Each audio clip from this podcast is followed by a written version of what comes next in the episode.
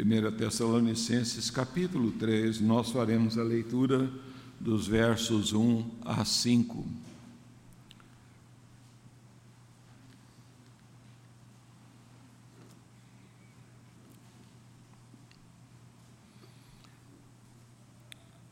Você que está em casa também é convidado a abrir aí a palavra do Senhor e, e nós vamos fazer a leitura agora aqui juntos desses cinco versos é, da palavra de Deus. Leiamos juntos, irmãos. Pelo que, não podendo suportar mais o cuidado por vós, pareceu-nos bem ficar sozinhos em Atenas e enviarmos nosso irmão Timóteo, ministro de Deus no Evangelho de Cristo, para, em benefício da vossa fé, confirmar-vos e exortar-vos, a fim de que ninguém se inquiete com essas tribulações. Porque vós mesmos sabeis que estamos designados para isto. Pois quando ainda estávamos convosco, predissemos que íamos ser afligidos o que de fato aconteceu e é do vosso conhecimento. Foi por isso que, já não me sendo possível continuar esperando, mandei indagar o estado da vossa fé, temendo que o tentador vos provasse e se tornasse inútil o nosso labor. Pai querido, nós queremos dar-te graças, ó Senhor, por podermos entrar na história e tomarmos conhecimento da forma como o Senhor, ó Deus, conduziu o cuidado com a vida daqueles cristãos de Tessalônica, Senhor. E queremos lhe suplicar que abras o nosso entendimento e assim ministre a nós, ó Deus, através das palavras que o Espírito Santo direcionou pela pena do apóstolo Paulo àqueles irmãos, Senhor. Ministra assim ao nosso coração, ajuda-nos a compreender e que essa palavra traga, ó Deus, assim para nós é, resistência, fortalecimento na nossa caminhada com o Senhor Jesus. É o que te pedimos no nome do Senhor Jesus de Nazaré. Amém.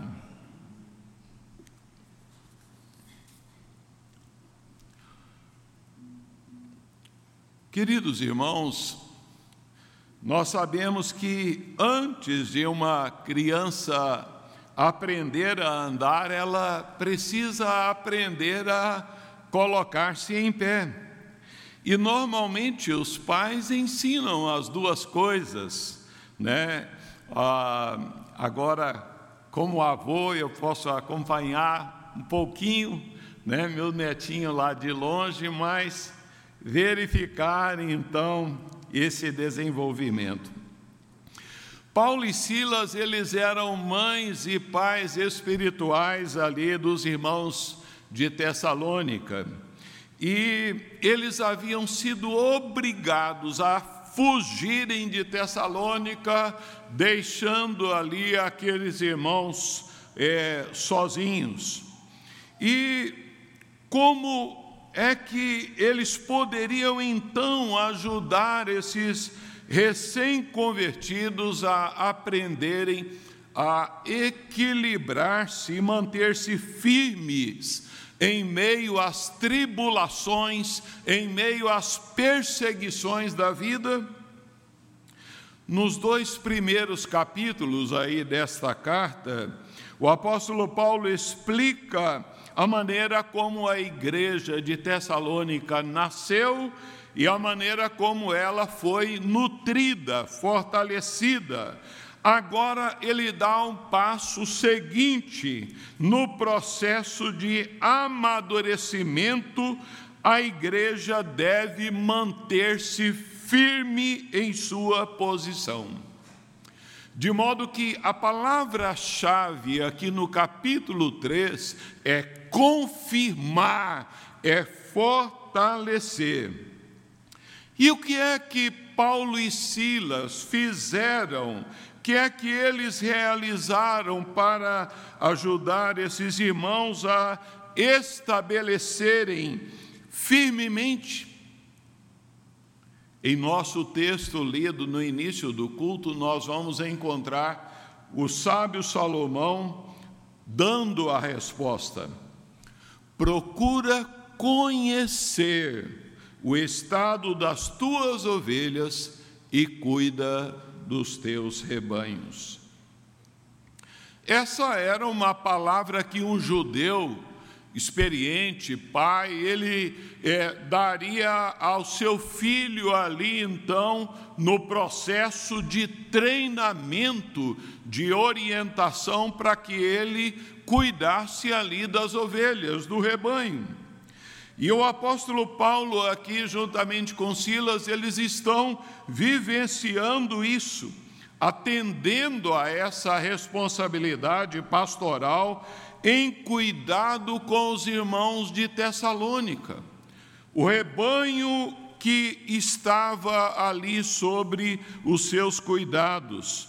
Assim, é, ele nos dá o que nós podemos definir como tema: providências pastorais ao rebanho em aflições. E a primeira delas é então a de um companheirismo encorajador. Timóteo havia chegado a Atenas, Paulo estava em Atenas e ah, estava ali tendo a companhia, o privilégio da companhia de Timóteo. Porém, a ansiedade, a preocupação do apóstolo com aqueles irmãos de Tessalônica o levou a despedi-lo para que ele fosse a Tessalônica, para que ele cuidasse ali daquela igreja.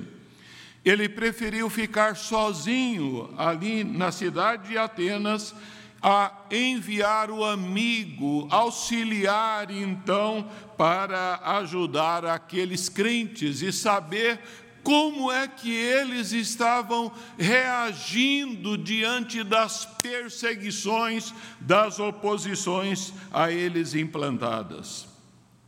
Como é que aqueles cristãos estavam aguentando a tribulação, sendo crentes novos, com pouca maturidade espiritual? Será que eles estavam desanimando diante das tribulações que o Evangelho lhes trouxera?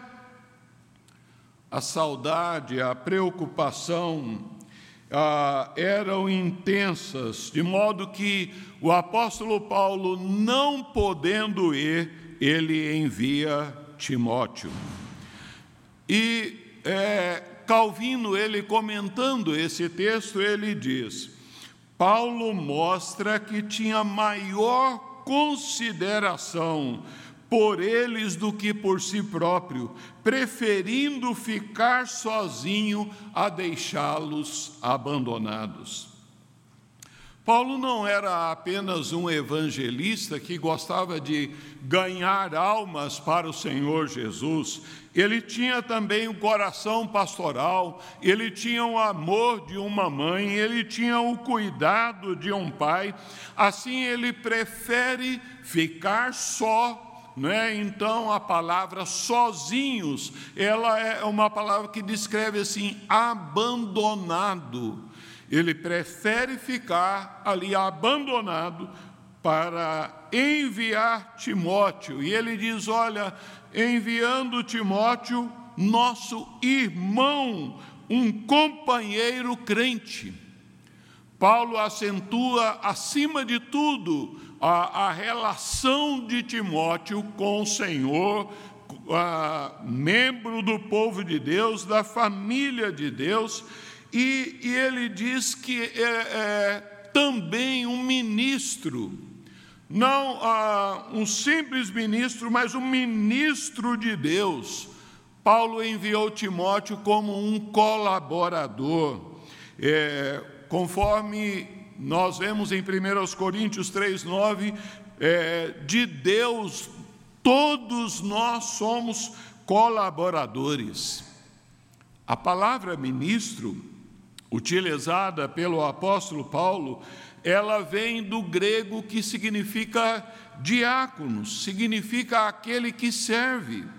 É, e Deus age por meio dos seus servos, de modo que Paulo não se considerava o único dispenseiro, o único garçom ali, então, do Evangelho do Senhor Jesus. Ele reconhece outros, ele reconhece ali, então, a, a vida de Timóteo.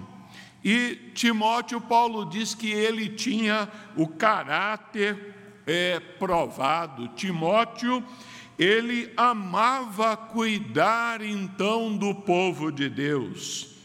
William Barclay, é, um comentarista, ele afirma que o apóstolo Paulo enviou Timóteo a Tessalônica não para inspecionar a igreja, mas para prestar-lhe ajuda.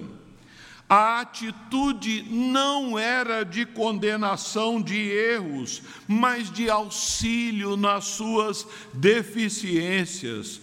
Timóteo não foi ali como um acusador, Timóteo não foi lá com o dedo em riste, ele não foi com a vara da disciplina, mas ele foi com o cajado de pastor, com o coração aberto para ajudar, para fortalecer, para reanimar aqueles irmãos em meio a perseguição em meio ao sofrimento. A presença, a companhia, então, de um irmão ministro de Deus, é, é por certo, é, teve um grande peso na vida daquela igreja, daqueles irmãos tão sofridos. E, na verdade, o apóstolo Paulo, ele compartilha que, pela própria experiência, em 2 Coríntios 7, 5 e 6, ele testemunha: em tudo fomos atribulados, lutas por fora, temores por dentro, porém Deus que conforta os abatidos, nos consolou com a chegada de Tito. É, é, bonito vermos esse aspecto da humildade do apóstolo Paulo e ele revelando que é, irmãos são provisão de Deus é, graciosa para a nossa vida, provisões de Deus para aflições. Paulo se sentiu consolado com a chegada de Tito e ah, ele encaminha Timóteo para consolar, fortalecer.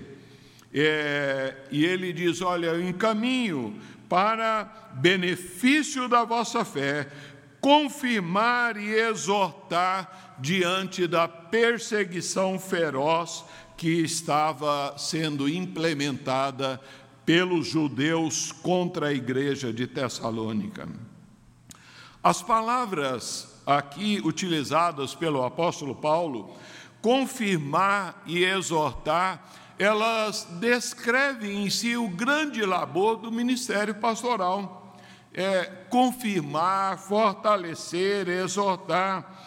Timóteo ele vai lá com esse propósito de confirmar, de exortar, de animar, de estimular, de encorajar a igreja de Deus ele cuidava, ele era um consolador, Timóteo era um amigo, ah, em Colossenses 2:7, Paulo diz que a fé em Cristo exige que nós estejamos radicados e edificados no Senhor. A palavra confirmar-vos é, é uma palavra que tinha o seu sentido literal, que era utilizado para escorar uma construção. E essa palavra ela é utilizada no sentido figurado aqui também para amparar, para segurar esses irmãos é, no Evangelho de Cristo. Na verdade, nada oferece uma proteção melhor contra todos os perigos que o, uh, do que o conhecimento positivo e edificante das verdades do Evangelho de Deus. Conhecer a verdade, rever a verdade. Na, é, e nesse aspecto, Cristo ele é o verdadeiro conteúdo, o centro, a âncora do Evangelho. Paulo encaminha, olha, é, estamos encaminhando Timóteo em benefício da vossa fé para confirmar-vos, para exortar-vos. A fé em Deus, ela é a, criada em nós pelos meios de graça. Palavra de Deus diz que a fé vem pelo ouvir, e o ouvir da palavra de Deus, esse precioso meio de graça. Mas é, por esses meios de graça, a nossa fé também é aumentada, ela é robustecida e pode ser entendido aqui como o conteúdo a, básico das Escrituras. É uma fé assertiva no Evangelho, firmada no coração. De modo que a primeira providência pastoral aquele rebanho em aflições foi o companheirismo, a presença encorajadora de um irmão chamado Timóteo, de um ministro de Deus. Mas uma segunda providência pastoral é, ao rebanho em aflições se dá em recordar que as aflições não são acidentais. Note como o apóstolo Paulo é, vem lembrá-los, por meio da carta, da palavra que lhes ensinou. Verso 3 e 4 ele diz: a fim de que ninguém se inquiete com essas tribulações, porque vós mesmos sabeis que estamos designados para isso. Pois quando ainda estávamos convosco, predissemos que íamos ser afligidos, o que de fato aconteceu e é do vosso conhecimento. Aparentemente, eles tinham esquecido de que o fato de crerem em Cristo é, é, não significava que eles iriam enfrentar tribulações. Paulo e Silas, eles escaparam por pouco ali de serem linchados pelos judeus em Tessalônica, Porém, uma vez que eles não encontraram ali a esses servos de Deus, eles pegaram seus anfitriões, Jason e, a, a, e outros irmãos foram pegos, foram humilhados e maltratados por causa do Evangelho de Cristo. E Paulo está lembrando: olha, o que aconteceu é do vosso conhecimento. Estamos designados para isto. Paulo está dizendo que ah, tanto ele, quanto Silas, quanto Jason, quanto os tessalonicenses em geral, representando aqui todos os crentes de todas as épocas da história, de todos os lugares, estão sujeitos a aflições. Ele lembra então a Olha, nós insistimos em dizer a vocês que é, seríamos perseguidos. Uma comparação com Atos 14, 22 mostra que essa era uma prática é, do apóstolo Paulo de ensinar que as aflições elas eram uma é, questão inevitável na vida do cristão. Paulo e Barnabé, ao voltarem então na primeira viagem missionária, é, eles voltaram fazendo o quê? Fortalecendo a alma dos discípulos, exortando-os a permanecerem firmes na fé, mostrando que através de muitas tribulações nos importa entrar no reino de Deus. A lembrança disso, na verdade, deveria ajudar aqueles irmãos lá de Tessalônica a não se abalarem em meio às perseguições. É por isso que ele diz: olha, a fim de que ninguém se inquiete Inquietar é, é, é, ser abalado, ser balançado, é, ou vacilar em consequência do medo. Aqui o sentido é de ser tão comovido e tão agitado pelo medo ou pelo terror da perseguição a ponto de abandonar a fé. De modo que é, a, o apóstolo Paulo está lembrando que o povo de Deus não deve ficar inquieto, desanimado, em meio à tribulação. As tribulações aqui é uma descrição da oposição sofrida pelos irmãos de Tessalônica ali eles haviam sido literalmente arrastados perante os oficiais da cidade, sofrendo tanto física como psicologicamente. De modo que nós devemos entender, irmãos, a lição principal aqui nesse aspecto é de que as adversidades, as provações, as perseguições fazem parte da vida cristã. Na tão conhecida parábola do semeador, Jesus ele predisse sobre a perseguição. Como lemos lá em Marcos 4:17, Jesus diz: ah, em lhes chegando a angústia ou a perseguição por causa da palavra.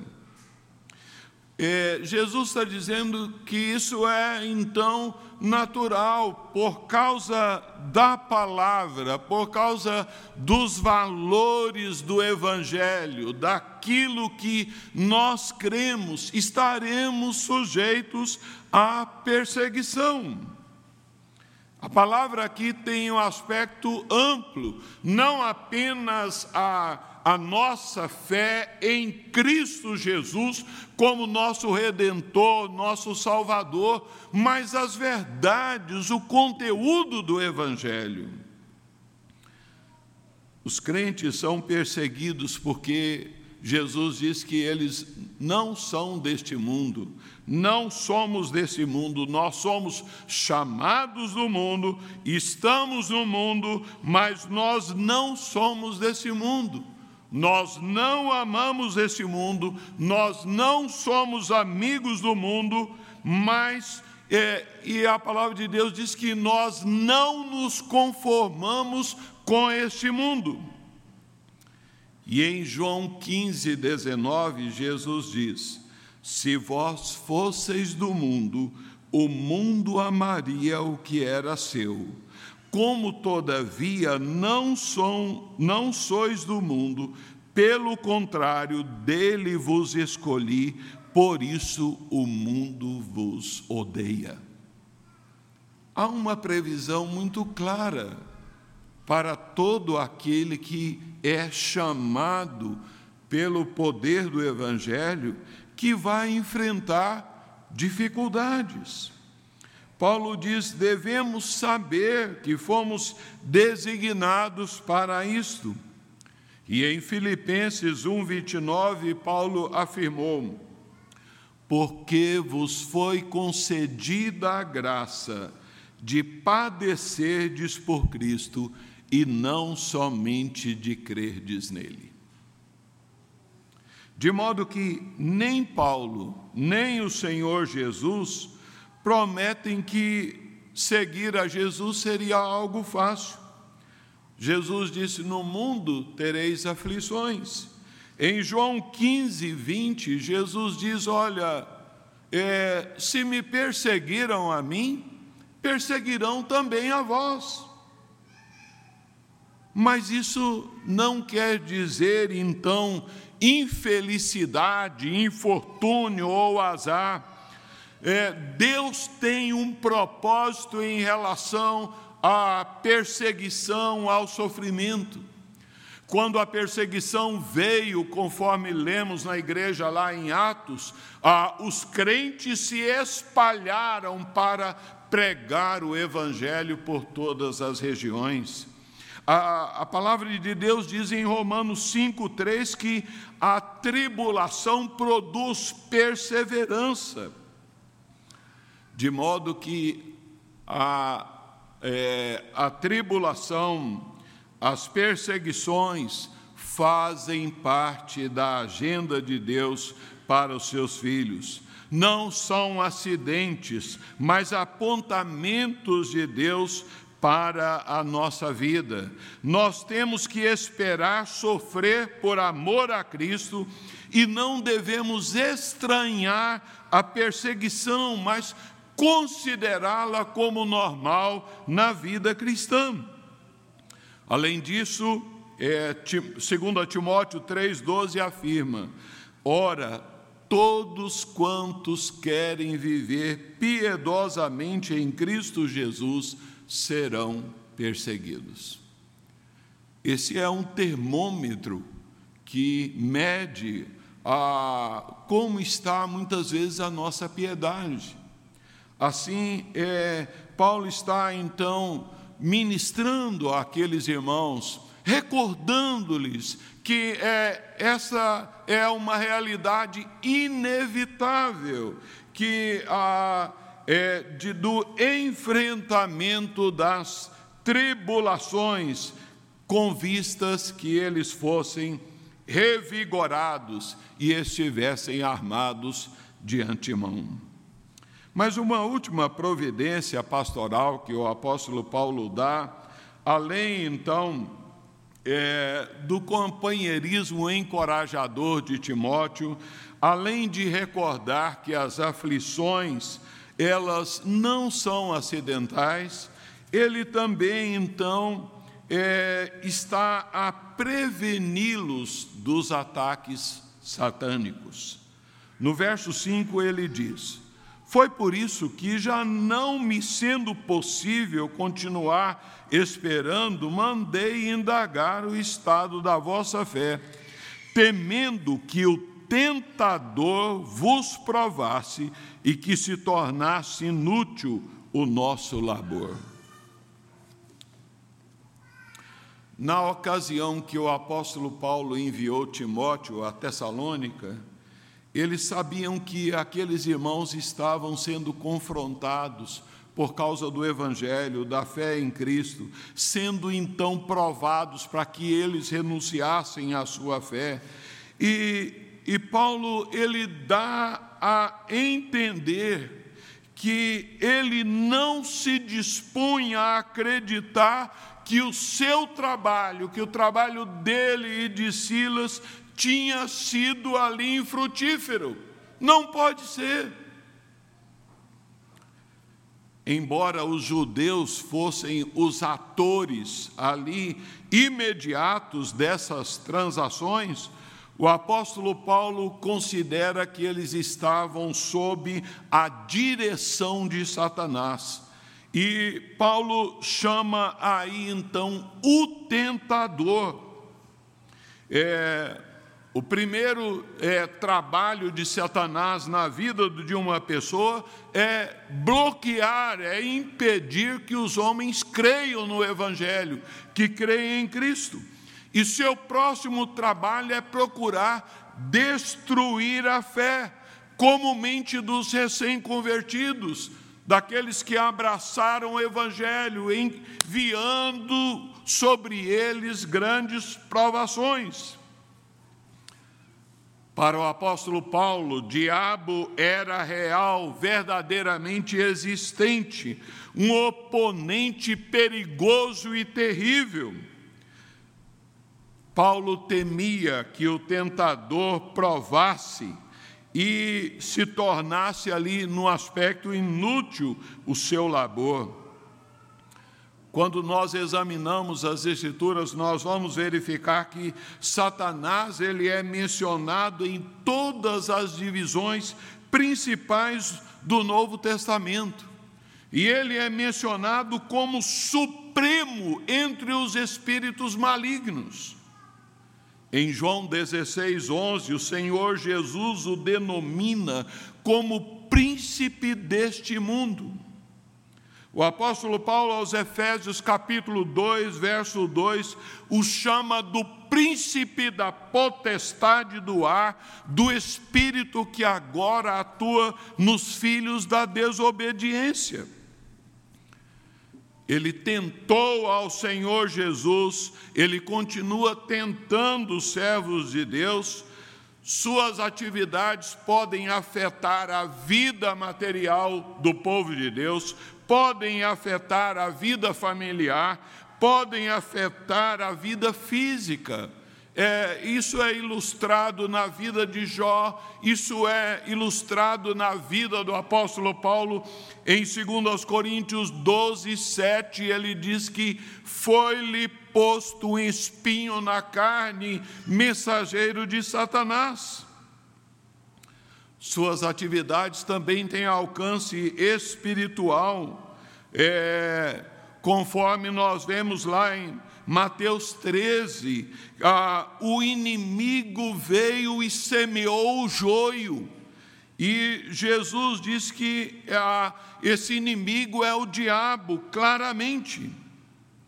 Em 2 Coríntios 4, 4, Paulo diz que a Satanás é o Deus deste século, que cega o entendimento dos incrédulos, para que não lhes resplandeça a luz do Evangelho da glória de Cristo, o qual é a imagem de Deus.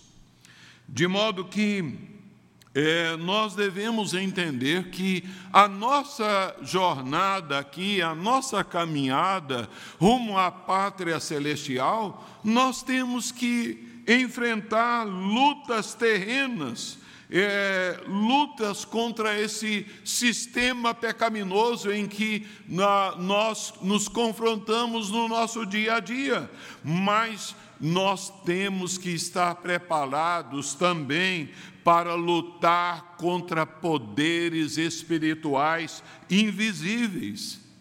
Em Efésios capítulo 6, o apóstolo Paulo é, nos recomenda a revestirmos, revestirmos de toda a armadura de Deus para podermos fi, ficar firmes contra as ciladas do diabo. As táticas ardilosas do inimigo. John Stott diz que Satanás ataca através de várias áreas, é, ele é o inimigo poderoso, maligno, astuto, inteligente para enganar. Vejam que em 2 Coríntios 11, 14, Paulo esclarece dizendo: E não é de se admirar que o próprio Satanás se transforme em anjo de luz. Assim, queridos, nós devemos entender que ah, o tentador ele é uma pessoa real, é, e ele então o seu propósito é tentar, é levar então o povo de Deus a cair. Por isso nós precisamos ficar atentos, nós precisamos ter atenção em relação a ele. Muitas pessoas então abandonam a fé no meio do espinheiro das provações, se escandalizam com o Evangelho e nós precisamos estar atentos. De modo que nós podemos estar concluindo aqui. O apóstolo Paulo nos dá aqui algumas providências pastorais, de um coração pastoral dele, então, a um rebanho em provação. O companheirismo encorajador.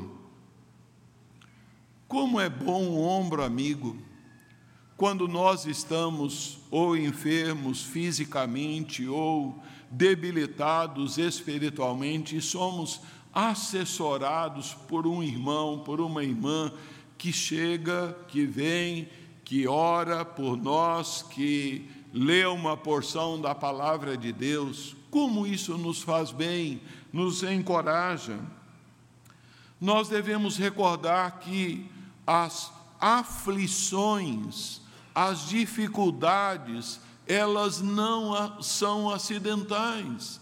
Elas estão então no caminho daquele que segue ao Senhor Jesus.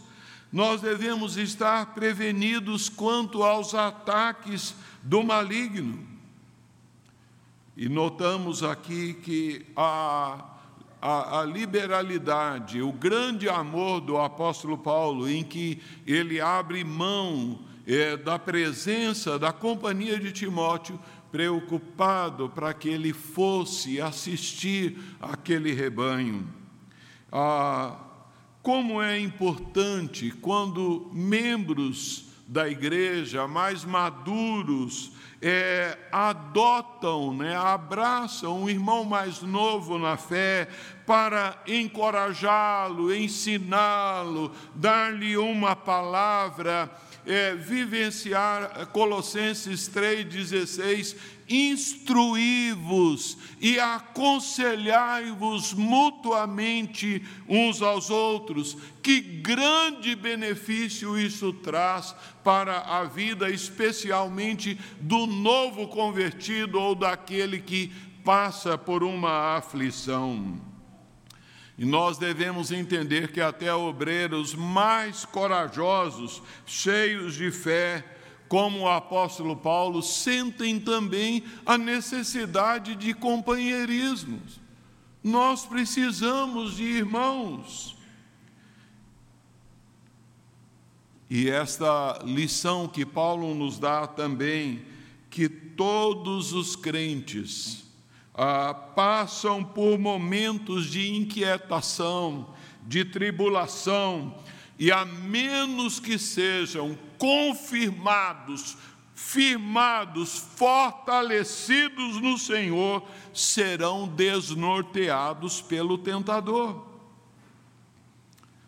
Paulo não estava satisfeito de que aqueles irmãos estivessem apenas salvos mas ele queria vê-los confirmados, capazes de vencer o tentador.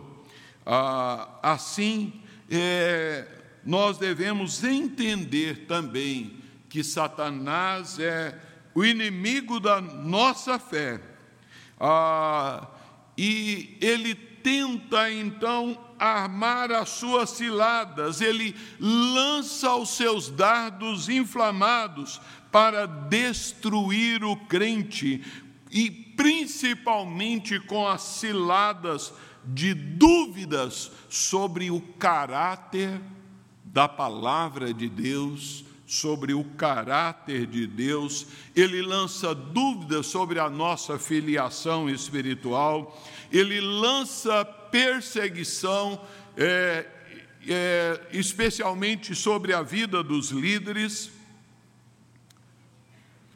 E é bom lembrar, irmãos, que em aflições, Satanás, ele frequentemente tenta o sofredor a murmurar, a reclamar, a cobrar de Deus uma intervenção é, com expressões que mostrem descontentamento com o cuidado de Deus. Todos nós haveremos de passar, em maior ou menor medida, por perseguição, por alguma aflição, por alguma dificuldade. E devemos lembrar, irmãos, que mesmo em momentos de bonança ou de prosperidade, nós devemos estar atentos, é, nós devemos prestar atenção, porque o tentador não está longe, ele está é, com as suas artimanhas pronto para tentar nos derrubar e nos destruir mas que nós firmemos a nossa fé, firmemos a nossa vida no Evangelho do nosso Senhor Jesus Cristo. Não é que Deus nos abençoe. Vamos orar. Pai querido, nós agradecemos ao Senhor pela tua palavra. Agradecemos, Senhor Deus, porque o Senhor nos ensina também através de fatos históricos realizados. E lhe rogamos, ó Deus, em especial por nós, pastores, presbíteros, ó Deus, que nos dês um coração amoroso pelo rebanho.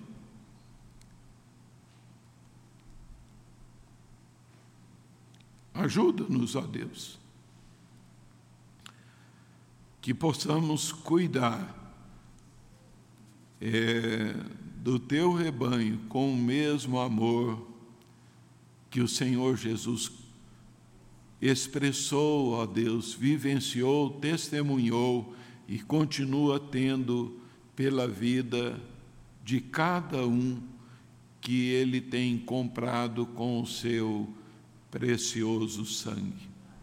Ajuda-nos, ó Deus, a vivermos também diligentes, atentos de que há um inimigo que tenta nos destruir, mas ele já foi derrotado na cruz do Calvário pelo Senhor Jesus, e por meio de Jesus somos mais do que vencedores por meio daquele que nos amou. Em nome de Jesus. Amém.